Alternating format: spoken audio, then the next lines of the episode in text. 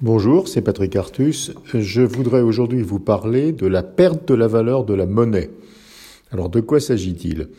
Euh, Depuis euh, le début de cette année, les banques centrales des pays de l'OCDE monétisent les dettes publiques, c'est-à-dire achètent les dettes publiques émises par les, gouvernements et créent de la monnaie. Cette création monétaire en 2020 va être absolument gigantesque. Dans les pays de l'OCDE, on s'attend à une augmentation de la quantité de monnaie créée par les banques centrales de 10 000 milliards de dollars, c'est-à-dire une hausse de 70% de la quantité de monnaie. Et on voit clairement que lorsqu'il y a trop de monnaie, c'est un raisonnement assez simple, eh bien, il y a perte de valeur de la monnaie. La monnaie a moins de valeur par rapport à diverses autres références, et je vais revenir tout de suite sur ce point. Une première remarque d'abord, tous les pays de l'OCDE font la même politique. Si seule la zone euro, par exemple, avait une création monétaire extravagante, il y aurait une perte de valeur de l'euro, hein, de la monnaie euro par rapport aux autres monnaies, et le taux de change de l'euro se déprécierait.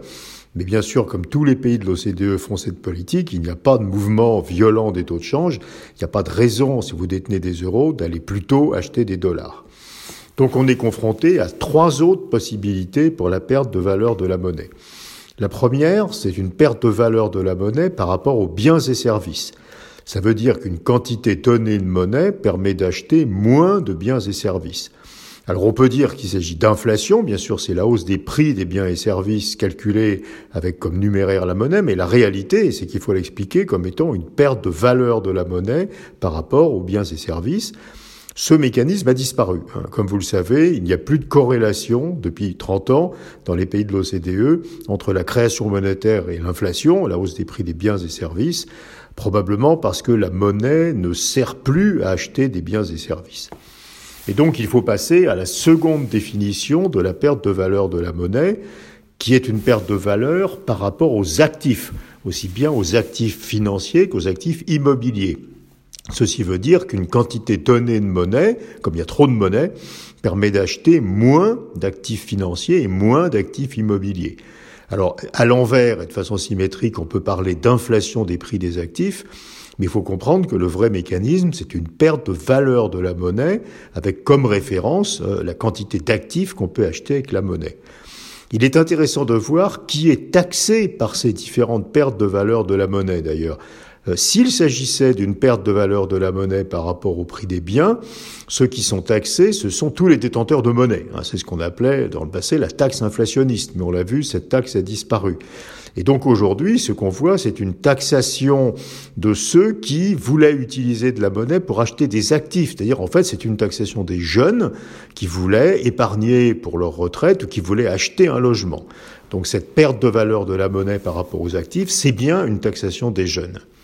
Alors il pourrait y avoir pire, qui est la quatrième notion de perte de valeur de la monnaie, qui serait une perte de valeur de la monnaie comme monnaie de transaction. Ceci veut dire que les, monnaies officielles, hein, le dollar, l'euro, le yen, etc., ne seraient plus utilisées comme monnaie de transaction. Les, les individus n'auraient plus confiance dans l'utilisation de ces monnaies officielles pour réaliser dans le futur des achats de biens et de services.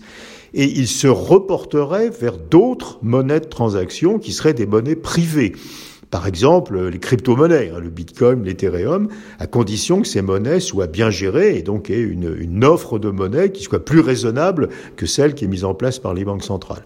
Il faut se rendre compte que euh, déjà nous sommes sûrs que nous allons avoir la perte de la valeur de la monnaie par rapport aux actifs, c'est-à-dire de l'inflation des prix des actifs, mais que la crise qui viendrait de la perte de valeur de la monnaie, de la disparition des monnaies officielles au profit de monnaies privées serait une crise épouvantable où les banques centrales publiques, hein, qui euh, aujourd'hui produisent cette monnaie officielle, n'auraient plus aucun rôle et seraient remplacées par les institutions qui offrent, qui distribuent les monnaies privées de Merci beaucoup.